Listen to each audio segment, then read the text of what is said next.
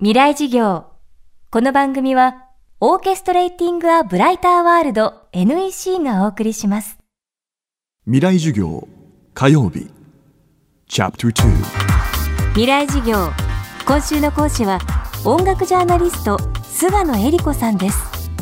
国際コンクールや海外の音楽教育などを取材し音楽の可能性と社会性をさまざまなメディアで発信している菅野さん最新刊ハーバード大学は音楽で人を育てる。ではアメリカの一流大学のカリキュラムとして音楽が活躍している現状を紹介し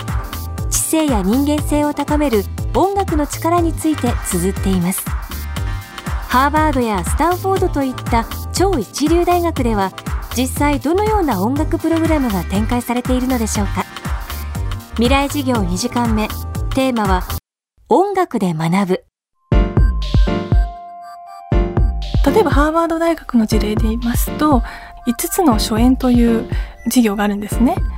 これまでその音楽の歴史上、えー、非常にその当時の聴衆を驚かせたといいますか震撼させた、まあ、五角の楽曲を取り上げまして例えばあの、まあ、ベートーベンの「第九」であるとかあるいはストラビンスキーの「春の祭典」であるとかっていうのはですねいずれもまあ、当時の音楽っていうのはこういうものであるべきだという価値観をまるっきり覆した音楽だったんですね。でそれを例えばその当時聴衆のいろんな意見であるとかあるいは新聞の評論であるとかいろんな方の手紙ですとか日記ですと新たな価値観を世の中に生み出したのかっていうのをあの検証していく。そしてそのこれ1年間の授業なんですけども、えー、1年間の最後には実際に自分たちもじゃあ新しい曲に触れてみようということで新しい曲移植するんですね。で、えその曲を聴きながらじゃあ一体何が新しい価値観なのかというのを自分たちでも追体験していくという授業になります。また地域研究や比較文化研究の一環として音楽を活用している大学もあります。例えばカリフォルニア大学の、えー、バークレー校でのあの授業なんですけれども、えー、これはあの東アジアの伝統音楽という授業がありましてまあ、いわゆる民族音楽学、えいろんなその東アジア、まあ、日本も含めましてその音楽が、まあ、どのようにその成り立ってどのような楽器があってそれをまあ実際に自分たちでパフォーマンスをしながら音楽の文化体系といいますか文化背景というのを学んでいくという授業になりますね。でこれは実はあの、まあ、音楽ではあるんですけれども文化研究学という形で位置づけられています。ですのでこれを勉強することによってじゃあ東アジアって一体どういう国なのか。あるいはその、まあ、アメリカは移民が非常に多いので彼らが自分の母国の国の音楽というのをそこで初めて知ると深く知るということもあるわけなんです。あ自分の国にはこういうね素晴らしい音楽があったんだと。で自分も実際に見てみたい。自分の国にね帰って見てみたいっていう方もいらっしゃるみたいですね。特にこのカリフォルニアなんかはですね非常にあの移民が非常に多くて東南アジアだけではなくて南アジアの方ですね。パキスタンとかバングラデシュとかタイとかベトナムとかその辺りからの移民も非常に多いんですね。でそういった方々がお互いを理解するためのツールとしてもこういった事業というのは非常に機能してるんだなというふうに感じておりますね。さらに名門スタンフォード大学では質問力を磨く授業として音楽やアートが生かされています。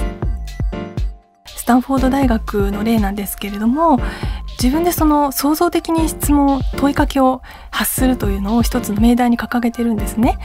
であの高校までは例えば先生に教わったものをそのままそれを自分の答案として書くということがあると思うんですけれども、まあ、大学ぐらいになるとですねやはり自分で考えて自分で問いを発して自分でこの世のその真理といいますかねそこに迫っていくとそういう姿勢が大事になると思うんですけれどもあのスタンフォードではそういうことをですねあの音楽あるいはその芸術全般を通してそれをやっていきましょうという試みをしておりましてこれがちょうど23年ぐらい前からそれが始まったようなんですね。